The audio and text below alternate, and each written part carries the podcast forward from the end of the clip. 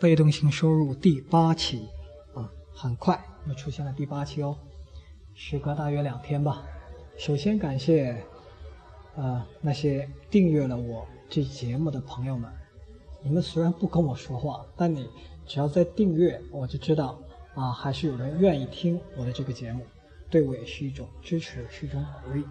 还要感谢那些跟我有直接反馈的朋友，虽然你们的反馈呢不一定很具体。但是我知道，我讲的东西对你们有价值，这跟我最初在这个节目第一期讲的啊的那个初心基本上是一致的。就是说，我不要求这个节目有多火，我认为本身我讲这些内容，在人群中就应该只有一少部分会觉得有兴趣，会觉得有价值。所以只要有人在听，OK 就可以。感谢你们。然后呢，要跟大家道个歉，啊，为什么要道歉呢？因为我啊，刚才自己重听了一下自己讲的节目，尤其是后几期。我刚才其实只听了一个第七期，我发现这个录制的背景音啊，里面有高跟鞋声，有音乐声，有人走路声，还有人说话的声音。啊，这个对不起大家了。然后我又听到这个自己在。给大家做这个节目的时候，有很多很多的问题，比如说我的话会说的很重复，啊，很累赘，然后经常会有停顿，呃，绝对不像是其他节目做的那么精美，让大家听得很流畅，所以听的时候可能有一点很卡、很顿的这么一种感觉，不是很爽。呃，为什么是这样呢？我也有必要跟大家来解释一下。呃，客观上呢。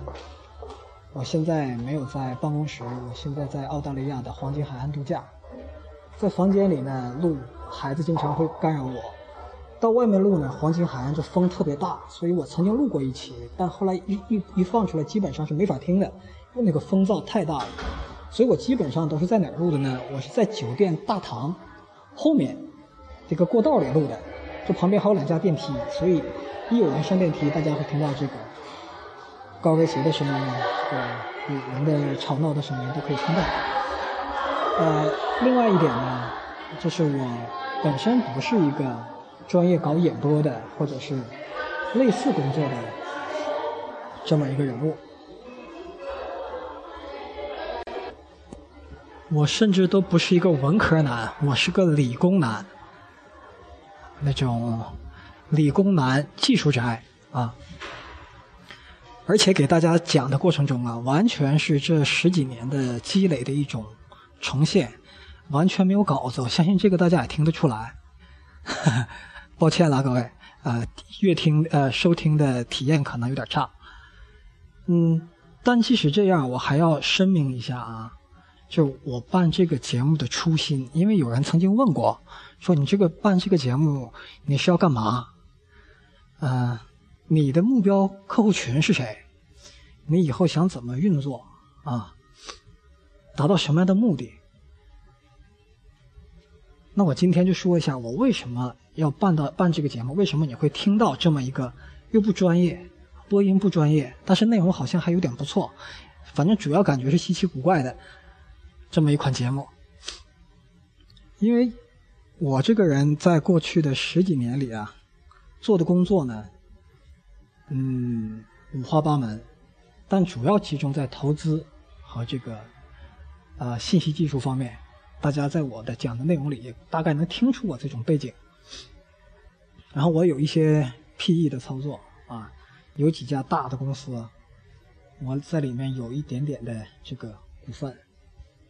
然后呢，我又做过对冲基金，我又做过量化的交易系统，这个都是我过去这些年在做的。在做的过程中，我就发现呢，还有自己的头脑里也好，周围的人的头脑里也好，这个问题实在是太多了。那为什么我会发现有这么多问题呢？因为我有个强劲的对手，我这个对手就是金融市场。这个对手太强大了，所以他逼得我必须跟他共同成成长。这个强大对手强大之处就在于，他能高效的把你的。正确和错误指出来，并且用量化的形式，你错的有多严重，用量化、用金钱的形式给你表现出来。而在上期我跟大家讲过，我们人现在的生活是容错的，就是现在我们一天犯 n 多个错误，但对我们生活往往不会有什么大的影响，反而到金融市场上，一进入金融市场，那个错误就开始给你带来大量的损失和痛苦。那我们的生活是容错的，是怎？是是容错的，的原因是什么呢？因为人类在不断的改造这个社会的过程中，把我们现在的社会、这个世界，包括我们现在生活周围的环境，改变成了能够接纳我们这些错误。而金融市场就不是这样，金融市场像一个面无表情的冷冰冰的家伙，你错就是错，对就是对。所以我有了这么多东西给大家可以讲。根本原因就是因为在过去的十几年里，我一直在跟金融市场这个对手、对手也好、朋友也好，在跟他做较量。他就像一面魔镜一样，无时不刻在反照出我的正确和错误的地方。那么这么多年，我一直就感觉，哎，不断的被这个金融市场这个魔镜给我照射出来，有这样的问题、那样的问题。同时，我又发现呢。人们，尤其是中国人，我的这些同胞，又非常愿意、非常热衷做投资。每个人都希望自己的生活有很大很大的变化，希望能够改变自己的命运，进而进行很多很多的投资。但是他们所学的东西，所认为是真理的东西，甚至作为投资依据的投资依据的那些信息和他们的理念。都是我早已经验证过是错的东西，而且错的很离谱。然后像我这样性格，我又不可能说，你错就错去吧，你慢慢成长吧。我都往往会希望说，告诉你们是怎么回事儿。但往往又没有这样的机会，说大家坐在一起，长达几个小时，就对某一个问题侃一侃、谈一谈、唠一唠，啊。往往就是吃个饭，我告诉大家，你要是听我的，你就别炒股。但至于为啥不炒股，也没机会跟他详细的论述。所以最开始录这个节目啊，其中一个原因就他的发心。刚才又被打断了啊，接着往下说啊，嗯，所以最初啊，就是想录制。一款节目有一种方式，当时还没想到想到是录制节目的方式。我曾经想过写书，啊，就把我这些东西形成的这些东西，去告诉大家那些错的东西是什么，对的东西是什么，让大家在寻求，在在寻求这种真理的人能够得到我的经验，这是最初的一个想法。那后来呢，要拜这个。罗振宇的逻辑思维这个节目所赐啊，我是逻辑思维这个节目的忠实的粉丝、铁杆会员。我觉得这个形式太好了，这个罗振宇的商业模式啊，或者他做这件事的方式也太好了，跟我原来的理念都是一一相对应、一一相扣的，几乎就是我想做的一个事情的一个广泛的范本。广泛的一个更更广泛的一个范本，然后我每天睡觉之前，早上起来的时候，哎，都可以把耳机一戴，然后可以把眼睛省出来，去听着他的节目睡着或者起床。他这个节目一直会让我的大脑保持在一种很鲜活的状态，这是一种很舒服的感觉。然后呢？最开始他的节目是大家转录，转录之后从视频节目转录成音频，放在懒人听书上。我就给大家推荐懒人听书这个软件，然后听罗振宇的逻辑思维的音频版。后来在节目里，罗振宇直接指出说：“我们现在推出音频版了，音频版放在哪里了呢？就放在这个荔枝 FM。”所以我最开始是追着罗振宇的逻辑思维这个节目。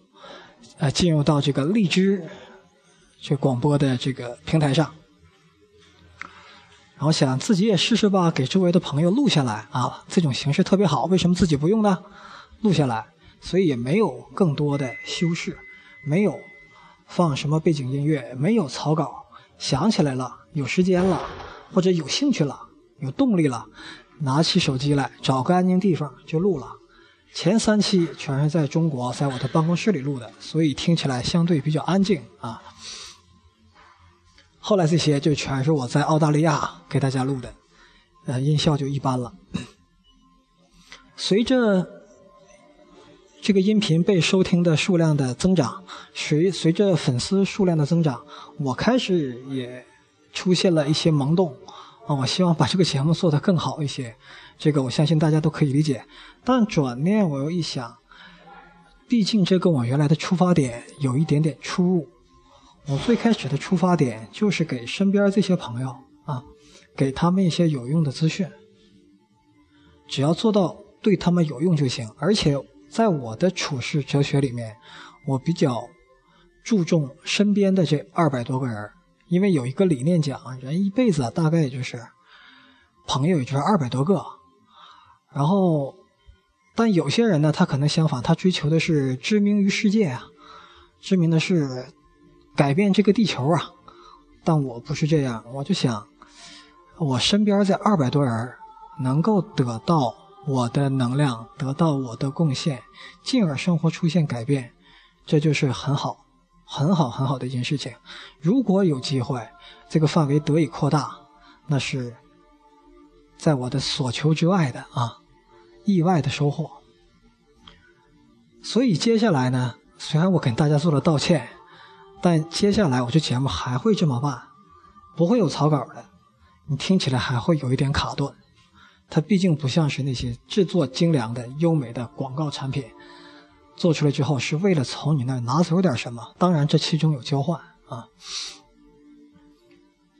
我是把你们就当做我身边的二百多多个朋友其中的一个来讲，我也不怕这些东西被人学去或怎么样。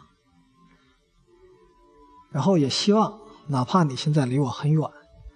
但只要我们在这个长期的这种不见面的语音的沟通里，找到了很多很多的共同点，在听的时候你能够不断的点头，甚至觉得哎还真不错，那我就非常非常的高兴了。希望这样的话，也成为我们也通过这种方式结缘，成为一种新的形式的朋友。说了很多的废话啊。下面开始我们今天的内容。今天我想讲两个内容，一个呢是信息的四种用法，四个层次的用法；一个呢是我要跟大家讨论讨论真理。啊，信息的四个用法，在这里呢，我先给大家讲一个故事啊，因为。你们现在听我讲这些东西，你实际上得到的是一种信息，但这个信息有四个层次的使用的方法。讲了这个故事之后，你们会知道，听完这个我的内容，得到了你相应的你所喜欢的信息之后，实际上有不同的玩法。啊，先讲个故事啊，这故事是我自己编的，但是能反映故事内容，能反映我要讲的内容就可以。故事什么呢？而说一个人。开车迷路了，还好开的是越野车，到处开呀，也不知道开了多远，结果发现在这个城市的外部啊很远的一个地方，他也说不清楚的地方，发现了一个类似桃花源一样的地方。那里面空气异常的清新，环境那么美好，到处都是小动物，还有很大的一个湖面。实在是太棒了，结果别人都不知道这个东西的存在。这个时候呢，他本能的就会产生第一个冲动，什么冲动呢？我赶紧去告诉别人，哇，我有这么一个很好的发现呢，去分享。实际上，他看到了一个别人没看到的东西，他发现了这块地方。那是他的得到了一个信息，这个信息是一个信息优势，对他来讲，对他来讲，他已经掌握了一种优势，因为这个东西是他知道而别人不知道的，就是你有，别人没有，这就是一种优势。但优势怎么用呢？最本能的往往是这种用法。哎，快告诉别人，告诉我的朋友，打电话、拍、发照片、发微信、拍照片、发微信，朋友圈一发，地址在哪儿？GPS 信息一给出去，都过来玩吧。然后大家其乐融融，在一起玩哎，这很好，这是这个信息优势的第一种用法。每个玩的人都很感谢他。哎，这哥们儿真不错，发现个好地方告诉我们，很感谢你。这是第一种用法。那还有一种用法呢，还是这个人他没用第一种方法，他用了第二种方法啊。第二种方法，他对这个地方闭口不提，绝对保密，把它死死的保密住，甚至想办法在来的路上设置错误的信号，一些假的路牌或者栏杆让更多的人没有办法啊找到这块地方，保持这个信息的独占性。然后干嘛呢？就自己的人，或者就自己独享这块地方，或者偷偷摸摸的在开发这块地方。好，这是第二种用法。这种用法的话，它对这块信息的价值，我们先不说善恶啊。因为那是道德上的概念，他对这个信息的价值就得到进一步的挖掘，而不是最，而不是像第一个第一个做法只得到大家的一些感谢。还有第三种做法，第三种做法是，不仅把它保密起来，而且我把它开发成一个好很好的楼盘，很好的度假山庄也好。很好的湖区、别墅区也好，我到处融资做这个事儿，结果他因为有了这块地方，他可以变成个很大的房产商。这第三个层次的做法了，还有没有更高层次的？肯定有啊。这个地方很好啊，可以做成什么文化产业园呐、旅游产业园呐，我搞个概念去玩上市。所以你看，同样的一个信息，它有不同的用法。不同的套路去用它，不同的层次去用它。回到我们这个事情里来，就是当你得到一个信息的时候，你怎么去用？我想可能大多数人本能就是告诉大家，分享给别人，然后获取一些情感上的利益。那可能有一些人，有相当一部分人啊，在我们金融圈里都是这样的，听完了绝对不会转发，也不会告诉别人。甚至在引用的时候，他也不会标明这个内容来自于谁谁谁，他会把它融入到他自己的里面去，获得相应的利润。那甚至还会有人呢，可能本身就是做出版的，他会把这些内容哎变相加工一下，变成自己的节目。那还有一些人比较酷，其实我就是往往是在扮演这种角色，自夸一下，他怎么酷法呢？我也不会把这个加加工去转卖，而是把这里面的信息的要点啊，变成一个可以变成实业、变成一个一件事业的一个事情去做。我们回想一下，可口可乐是不是这样？可口可乐最开始。它不就是一个糖水的配方吗？里面加了点什么什么东西，对吧？所以，如如果最开始这个可口可乐这个配方，那个发明人拿到整个整个这配方，大家喝起来不错，公开告诉你们了，这个就是可口可乐的配方，大家回家用这个东西去配去吧，去喝去吧。所以我们就看不到可口可乐这么大的商业的公司，而且还有可能可口可乐就不会。长期的存留下来，因为它得不到很好的商业的运作，它变成一种民间的饮料，渐渐的保持不了原样，保持不了自己的风格，而泯然众人矣，消失于社会里。这是可口可乐的第一种做法的命运。第二种做法，那可口可乐怎么做？开始嘛，做汽水厂嘛。后来第三种、第四种做法全出来了，可口可乐有上市啊。可口可乐上市之后，它把这种一个配方的优势渐渐发挥成对整个软饮料行业的全世界范围内的一个影响力。可口可乐下面又有矿泉水，又有果汁儿，都出来了，它可以更大的、更好的造福人类社会。那我讲的这信息利用的四个层面，实际上是给大家提个醒你可以听，听完一笑或者一点头，也可以转，也可以不转，甚至你可以放到你的出版物里，跟大家去写去说，而且你说这就是我的原创，都可以，你不用标识我这个人因为我为什么要这样呢？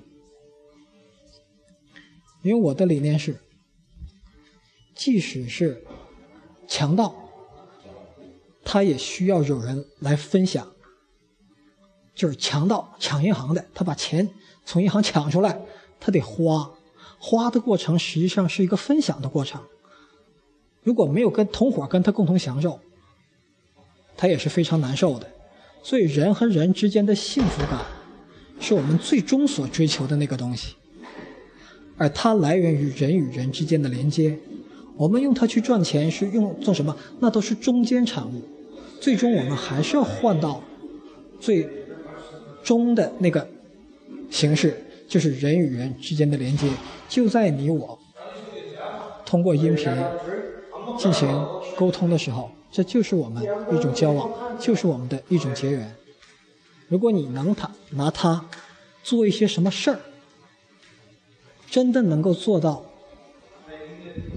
非常好，甚至超越我对我自己理念的应用，得到了非常好的一个给你或者给你的家人、给你周围所有人创造被动性收入的系统，然后达到一个财务自由的话，我相信你肯定会在此基础上对这个社会做出更多的贡献。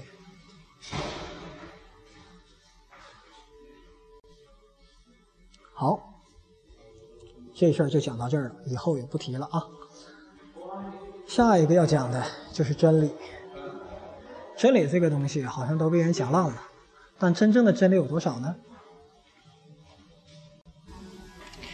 那通过前面的节目，大家已经听出一个感觉来了，就是我对真理是非常崇尚的。我认为最值得屈从的，不会是某个领导，哪怕他是国家主席啊。最值得屈从的，就是真理。谁都不用跟，就跟真理就行。为什么是这样呢？我们看看那些国家级领导，他们怎么说。有一个人曾经说过这么一句名言啊，因为他说了，所以这话才变，后来变成名言了。他说什么了呢？他说：“借由真理的力量，我可以征服世间万物。”这个人是谁呢？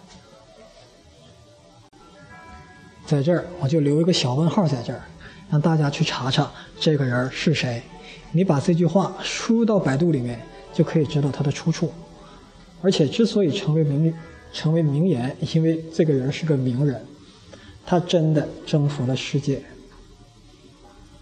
一个征服世界的人，都可以把真真理作为他唯一的、最值得尊重的一个东西。可见真理。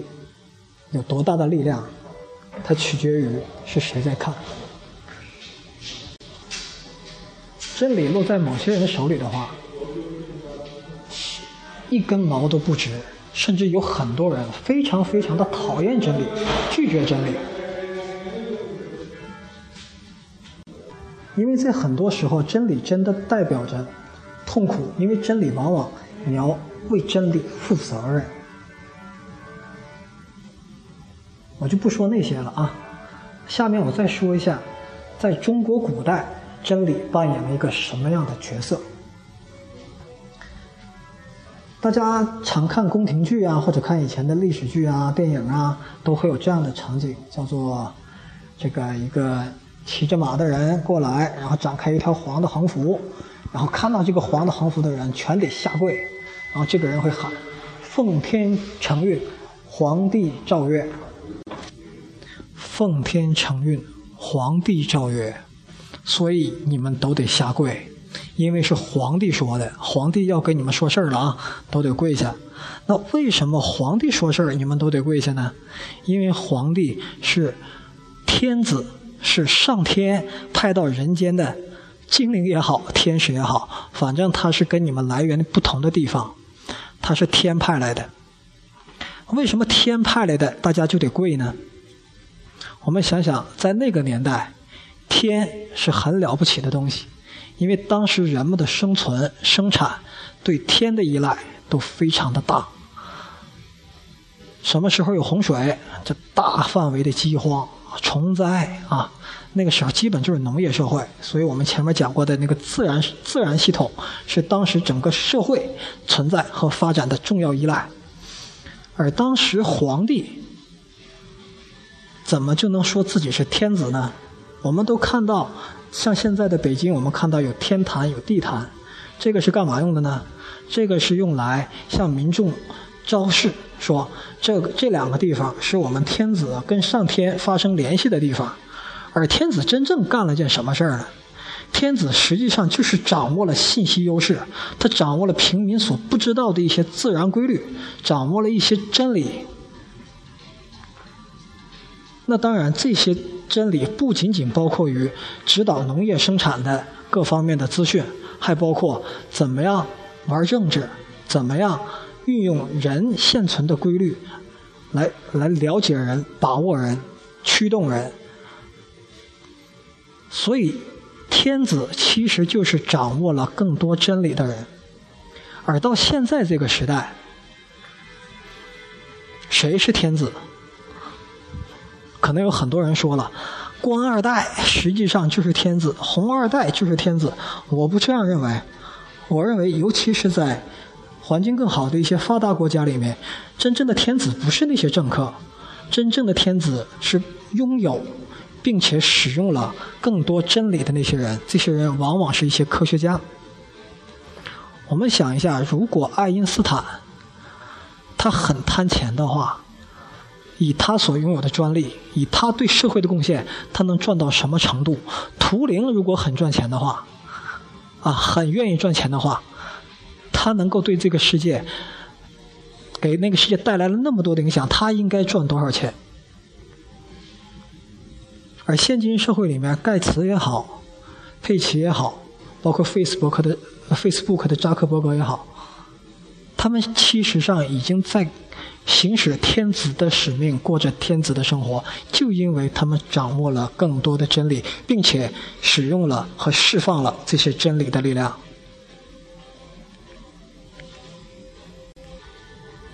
好吧，这一期就到这儿吧，很短暂，啊，说了很多看起来跟前面几期和主题都不太相关的话，但实际上又是紧密相关的。这期呢，就当是给我自己和持续在听我节目的这些朋友们共同的打打气。这期就到此结束了，谢谢各位。